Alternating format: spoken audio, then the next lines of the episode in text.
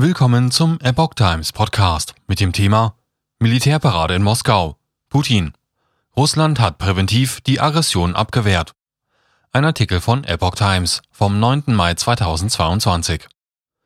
Die Soldaten kämpften in der Ukraine für die Sicherheit Russlands, sagte Putin in seiner Rede zum Jahrestag des Sieges über das ehemalige Nazi-Deutschland. Die Ukraine habe sich mit Waffen der NATO aufgerüstet und den Krieg provoziert. Russlands Präsident Wladimir Putin hat bei der Militärparade in Moskau den Einsatz der russischen Streitkräfte in der Ukraine gewürdigt und gerechtfertigt. Dieser diene dazu, Russland vor einer inakzeptablen Gefahr zu verteidigen. Die Soldaten kämpften im Donbass in der Ostukraine für die Sicherheit Russlands, sagte Putin auf dem Roten Platz in Moskau. Die Ukraine habe sich mit Waffen der NATO aufgerüstet und so eine Gefahr für das Land dargestellt, sagte er. Der russische Staatschef hat mit Blick auf den Ukraine-Konflikt auch vor der Gefahr eines neuen Weltkrieges gewarnt.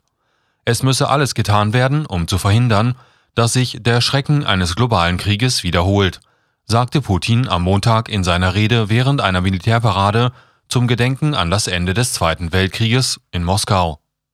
Putin beklagt Russophobie bei politischen Eliten. Der 69-Jährige betonte auch, dass der Sieg im Zweiten Weltkrieg gemeinsam mit den westlichen Alliierten errungen wurde, beklagte aber zugleich die dort herrschende Russophobie bei den politischen Eliten. Uns ist bekannt, dass den amerikanischen Veteranen, die zur Moskauer Parade anreisen wollten, das faktisch verboten wurde, behauptete Putin. Russland feierte den 77. Jahrestag des Sieges der Sowjetunion über das frühere Nazi-Deutschland im Zweiten Weltkrieg. Der für Russland heilige Feiertag wurde überschattet vom Krieg in der Ukraine. Der Kreml spricht dabei nicht von Krieg, sondern von einer militärischen Spezialoperation.